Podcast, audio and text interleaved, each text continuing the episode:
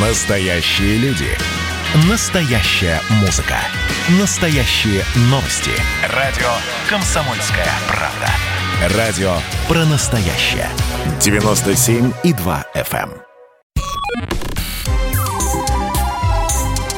эм. Не отключайте питание радиоприемников. Начинается передача данных. Здравствуйте, друзья! В эфире передача данных у микрофона Мария Баченина и день рождения. День рождения Александра Сергеевича Пушкина. 222 года со дня рождения. Но разве мы можем обойти вот такой повод поговорить о великом поэте?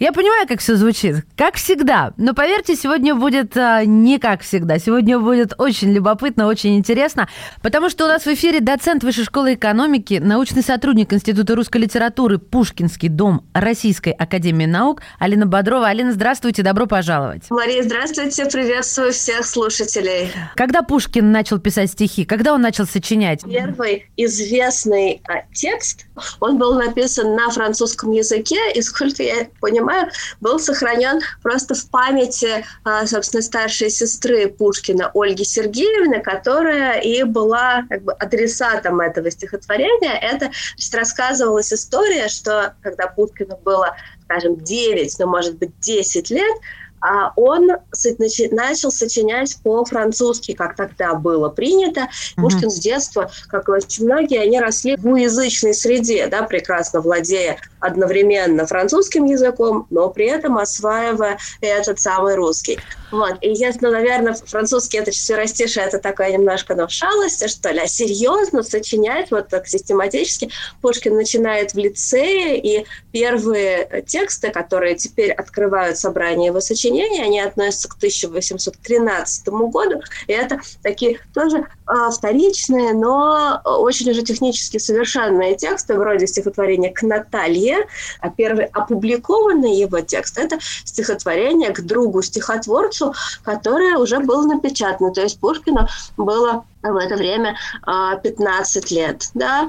А, но, но стихотворение было опубликовано, кстати, под псевдонимом, но, правда, по таким прозрачным. Оно было напечатано с подписью Александр Н.К.Ш. ШФ. Да? Слушай, а где оно было напечатано? Просто школьник, где печатали школьников-то могли напечатать? Это было напечатано в серьезном литературном журнале «Вестник Европы». «Вестник Европы» большой, известный, а, литературный журнал, основанный Николаем Михайловичем Карамзиным, да, историком. Вообще надо сказать, что в этот период, в начале XIX века, а, э, литературные журналы были благосклонны к молодым авторам. Туда можно было ну, э, присылать, собственно, свои сочинения в довольно раннем возрасте. Mm-hmm. И пушкинские однокашники по лицею, Дельвик, Кихельбекер, они тоже дебютировали примерно в том возрасте, тоже, если я не ошибаюсь, еще даже раньше Пушкина. Так что в этом не было ничего удивительного удивительного, как и потом вот этот культ, ну, вундеркиндов, да, он тоже был, так что в этом, в этой публикации а, вроде бы, ну, есть что-то такое, может быть, странное, но, в принципе, в этом нет ничего удивительного. 15 лет – это, в общем, хороший э, возраст. Мы уже перебрались в лицей, но я хотела еще про семью спросить. У них была большая дружная семья, все, все любили друг друга, все было мимими. С одной стороны, конечно, а, это была такая настоящая большая московская семья, да, с разветвленными, значит, системой, разветвленной системой родства. Это для всех было важно, и это поддерживало общение да, в таком дворянском а, кругу московском и а, петербургском.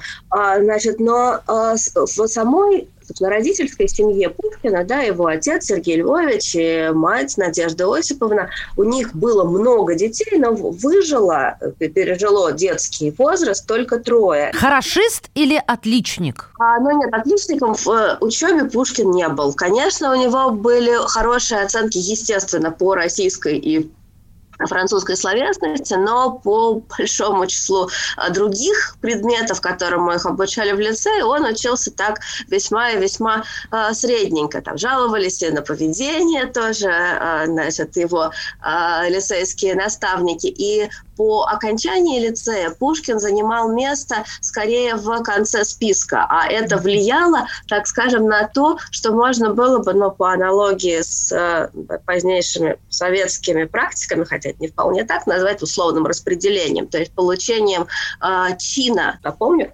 больше после лицея Пушкин нигде не учился. То есть, а, ну, это, в принципе, и не требовалось, потому что а, лицеи приравнивались к университетам, человеком, он был очень начитанным, знающим, и когда мы читаем его текст, да, поражаешься глубине его эрудиции, особенно что касается древней истории, литературы. А в какой момент он становится действительно хорошим поэтом? Или он, может, всегда таким был? И вообще, э, он сам себя гением мнил или нет? Он, конечно, понимал, что он, безусловно, человек талантливый, да, и э, знал себе, э, конечно, цену. Да?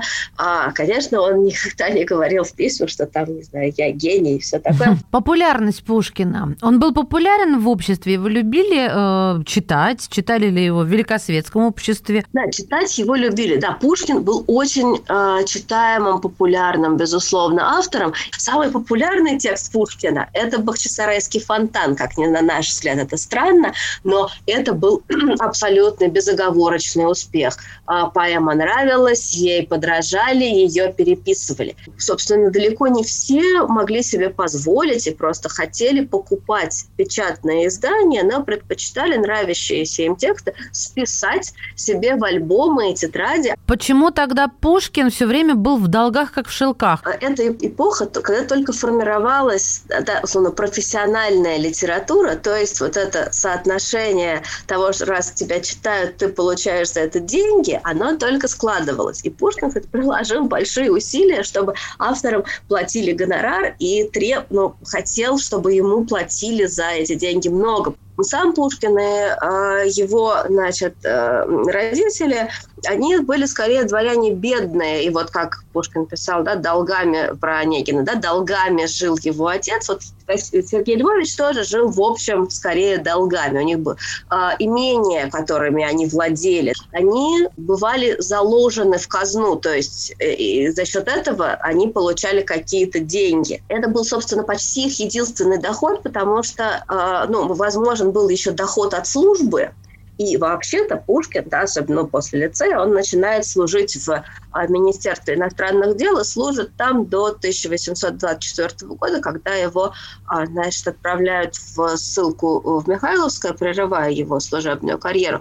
А Но за что его в ссылку-то уволили и в ссылку отправили? За что? Часто и сам Пушкин хотел видеть причиной главной своего удаления конфликт с э, Михаилом Воронцовым, тогдашним, значит, начальником, да, вот этой южного, а, значит, южного края, да, а, при котором он вообще должен был служить. А, и Пушкин разыгрывал такую, значит, карту, что вот Воронцов вельможа, который хочет получать оды, а он, Пушкин, русский дворянин, не собирается писать ему, значит, никаких подношений и так далее, ведет себя довольно дерзко и независимо. Значит, а, с одной стороны, считается, что это конфликт с Воронцовым, с другой, Пушкин сам хотел, а, подавал прошение об увольнении его от службы, ему там надоело, и сидеть на значит, юге, в отдалении от Петербурга. Ему это не очень хотелось. Но, с другой стороны, еще считается, что важным было перехвачено его письмо, где он говорит, что берет уроки чистого атеизма комплекс причин, который mm-hmm. привел к высылке его действительно, прекращению его службы на юге и высылке а, в родительское имение Михайловское, да, по, под такой, ну, а, негласный надзор, да, и за ним действительно из Пскова чиновники специально обученные э, действительно присматривали. А на что тратились? Вот Пушкин, вот знаете, вот как сказать, ну, вот вредные привычки у него были, Курил Пушкин наш? Нечто человеческое, поэтому Пушкину не было чуждо. Да, он, конечно, не пили, это была эпоха, когда, ну, то, что пили все, но это не нужно думать, что это был вот такой, не знаю, алкоголизм, который мы знаем там по а, позднесоветским или вот, а, значит, недавним а, временам. Это была просто совсем другая культура питья. Пили вино, его пили много, а, но а, это было такое, ну, питье за там, обедом, ужином и так далее. И э, о вкусовых, там, винных да, пристрастиях Пушкина, это, собственно, о всех других, э, замечательно свидетельствуют списки его долгов. Они сохранились, потому что после смерти Пушкина все его долги, а их было много, около 40 тысяч рублей он был, а, был должен разным лицам. А, за частные и за долги, связанные с созданием современника. Это все был заплачено из казны а, императором Николаем Павловичем. Это, опять же, к вопросу, кстати, об отношении а, значит, власти к Пушкину. И там очень все человеческое. Каретник, винный погреб, булочная. Да, вот я понимаю. А что он любил? Ну, может быть, тратиться на театр, я не знаю. Потом уже у взрослого Пушкина семейного, да, у него, в общем, были совершенно понятные расходы. И не только на, естественно, там, одежду, там, прочее для его э, жены Натальи Николаевны, да, но важно помнить, что у них за годы брака, э, да, напомню, поженились они в 1931 году, родил, успела родиться четверо детей. То есть она, Наталья Николаевна, почти все время, и один раз у нее был выкидыш. В общем, она была почти все время беременна, да, и вот надо Это было... Это признак создать... любви, Алина, вот большой. А. Это так было принято же просто в дворянских семьях, но и, опять же, никакой а, особенной контрацепции, естественно, тоже тогда не было. А с другой стороны, ну, Пушкин очень любил своих детей, у него очень трогательные письма, как он беспокоится о том, как себя чувствует и, естественно, Наталья Николаевна, когда она и ждет детей, и когда она кормит. Друзья мои, мы прервемся буквально на несколько мгновений и вернемся к разговору об Александре Сергеевиче Пушкине. Сегодня у нас в гостях доцент Высшей школы экономики, научный сотрудник Института русской литературы Пушкинский дом Российской академии наук Алина Бодрова. Горбачев уже давно не у власти, но все эти годы идет суд над судят жестоко, приговоры выносят размашистые, безапелляционные. Нередко расстрелять. И некоторые готовы лично этот приговор привести в исполнение. Здесь нет равнодушных. Судить Горбачева легко, понять его трудно. Так кто же он, Михаил Сергеевич, созидатель или разрушитель? Слушайте аудиосериал «Однажды в Советском Союзе». Невероятная история Горбачева. С понедельника по среду в 10 часов вечера по московскому времени. Не отключайте питание радиоприемников. Начинается передача данных. Мы снова в эфире. Здравствуйте. Это передача данных. День рождения Александра Сергеевича Пушкина. 222 года со дня рождения. По этому поводу в эфире «Комсомольской правды» В передаче данных доцент Высшей школы экономики, научный сотрудник Института русской литературы «Пушкинский дом» Российской академии наук Алина Бодрова. У нас очень хорошо сохранился э, рукописный фонд Пушкина. А, э, кстати, причиной этому как раз специфическое отношение э, власти к Пушкину, потому что после его смерти его квартира была опечатана, туда отправились жандармы с третьего отделения, и все бумаги, которые оставались в кабинете Пушкина, их нужно было разбирать. Там, конечно, искали, например, письма, э, скажем, декабристов, ну, да, да. Ну, потому, или, или какие-то бумаги, э, с которыми Пушкин мог работать э, в... Ну, он имел, как бы мы тоже теперь сказали, допуск в государственные архивы с 1932 года, делал выписки там из дел, например, связанных с Пугачевым. Вообще, он же с 1932 года а, как бы вернулся на государственную службу и был как бы, пожалован ну, историо, историографом. Он обещал Николаю Павловичу, императору Николаю Первому, что он хочет написать историю Петра. Но для этого просит значит, Николая а, Павловича пустить его в, работать в государственные архивы. Пушкин, ознакомившись с документами Петровской эпохи, в том числе там, с документами тайной канцелярии, где просто ну, людей пытали, да, он был абсолютно этим шокирован, и историю Петра так не смог написать после того, как он прочел, как это все в реальности он был поражен вот этой жестокостью, понимаете? Mm-hmm. А для они, э, как бы у них очень плохо складывалась эта картинка. А Петр для них был, конечно, император, создатель вот этой новой цивилизации, и это так и было, безусловно. Но а, вот эта а, другая сторона, вот эта бесконечная жестокость, да, и вот этот, ну... Ну, то есть они были идеалистами, они не думали о том, ну, что вот эти свершения и реформаторство создаются на крови. Всегда так было, есть и так будет. В какой-то степени, да, им хотелось, да, и в этом было, конечно, идеологическое задание, да, чтобы жестокостей было, естественно, меньше, да, что э, монархия должна быть просвещенной прежде всего. Mm-hmm. Да, в идее монархии Пушкин не сомневался, но он был абсолютно уверен, ну, что э, значит, э, нужно прежде всего просвещение, а просвещение – это не только наука, да, но и нравы, что есть какие-то вещи, которые невозможны. Например, когда э, Николай Павлович казнил декабристов, э, это тоже было для всех глубочайшим потрясением именно, что, э, во-первых, была применена смертная казнь, которая не применялась в России очень очень давно, да, и там, не знаю, государственные преступники разве это типа ну, Пугачев, да, и Пугачев не был дворянином, в отличие от, э, значит, повешенных декабристов, при том, что в обществе, да, скорее не сомневалось, не сомневались в том, что значит, э, участники восстания должны быть, что они понесут наказание, да, но вот казнь это казалось чрезмерным. Я немножко вернусь в семью.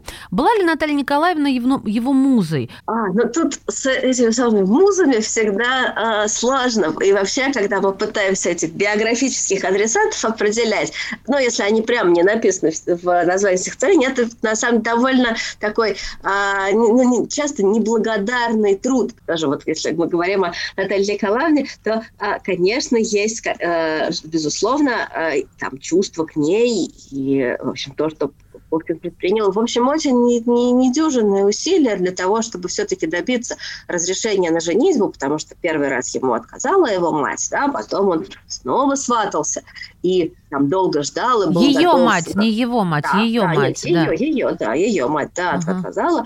Э, и ему пришлось э, дать, и, и, собственно, деньги свои, да, чтобы ей смогли сшить приданное, потому что с деньгами у Гончаровых было тоже плохо. Ой, вот эта любвеобильность Пушкина и страстность его натуры, она уже набила оскомину. Для современного человека, а, так сказать, плотские отношения на первом свидании кто-то осуждает, а кто-то считает нормой. Но мы не хватаемся за сердце, когда говорим такое. Нет, но, понимаете, э, в дворянском обществе это было вообще, это все вообще невозможно, да, э, значит, были, ну, представления о дворянской чести и о том, как должна себя вести девушка, э, были еще вполне сформированы. Естественно, что добрачные связи в дворянской среде, они всячески возбранялись. Это был серьезный позор да, для семьи, если значит, женщина выходила замуж уже имея, у девушки выходила замуж, да, и уже имея опыт каких-то плоских отношений. Это было, в общем, скорее невозможно. Да? А мужчины Но... тогда как э, жили, как где они приобретали этот опыт? Собственно, дворянская система нравственности, она совершенно по-разному относилась к, а, значит,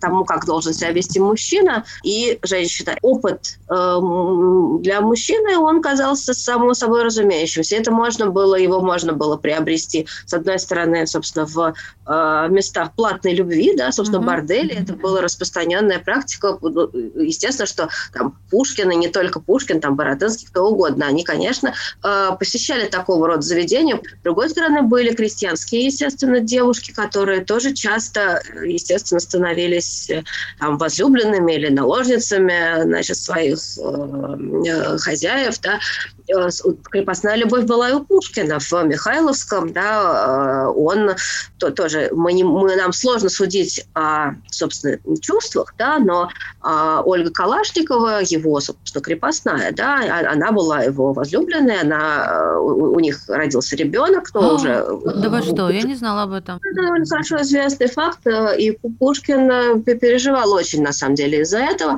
а, и, э, значит, ее отослали даже специально из Михайловского в Болдино, Э, но ребенок вот их, э, родившийся уже в, в Болдине, он долго не прожил, довольно быстро умер. Э, вот. И потом эта самая Ольга Калашникова, она вышла, была выдана замуж, а ее отец был долгое время приказчиком. А романы с замужними женщинами? Это... это был, да, да, это естественно, да. Собственно, mm-hmm. когда а, Татьяна отказывает Онегину, да, она, в общем, как бы объясняет, что вот этот вот а, адюльтер, который а, и, естественно, и в романах, и в жизни, да, как, а, она этот путь считает неприемлемым, да, mm-hmm. я другому отдана и буду век ему верна, да, она ведет себя, в общем, как тоже полагается, себя вести, а, значит, замужней женщине, да, беречь, естественно, честь собственную и мужа, но в э, практике, да, и тоже это мы хорошо знаем, что, конечно, так было далеко не всегда. И, собственно, э, Татьяна ему говорит, да, мог бы в обществе принести вам соблазнительную честь. Соблазнительная да, – это скандальная, насколько я да, сделала да, вывод. Да, да, да, угу. тоже, да, такое вот. Понятно. И подобного рода, да, там, не знаю, отношения с замужними женщинами, да, и, собственно, ну, какие-то э, внебрачные связи, они тоже, естественно, были, да, это не было такое, ну, как пуританское общество, но тоже, да, свет э, нам прощает заблуждение, но тайны требует для них. Правда ли, что прижизненные издания Пушкина, его тексты, которые издавались во второй половине XIX века, они могут сильно отличаться от того Пушкина, к которому мы привыкли? И если да, да то как? Да. Да, так и есть. А тут э, история ну, вся сложная. Если мы говорим о прижизненных изданиях Пушкина, то э, в них могут быть какие-то цензурные изъятия, это есте, вполне естественно, это так и было, или какие-то перемены, которые э, значит, автор делал сам в, для того, чтобы э, значит, э, как-то значит, его текст цензуру прошел. Значит, то же самое касалось ну, там, посмертных э, изданий. Ее, э, собственно, посмертное издание первое вышло, ну, естественно, сразу после э, гибели Пушкина, она продавалась в пользу тоже его семьи. Его готовил Жуковский и э, включил туда довольно большое количество текстов, которые не были опубликованы. Но не все тоже могли пройти цензуру, и э, вот с посмертным изданием есть такой тоже интересный феномен, что у нас есть тексты Пушкина, исправленные Жуковским. Это очень известные тексты. Например, э, стихотворение «Я памятник себе воздвиг нерукотворный», да, которое мы все знаем,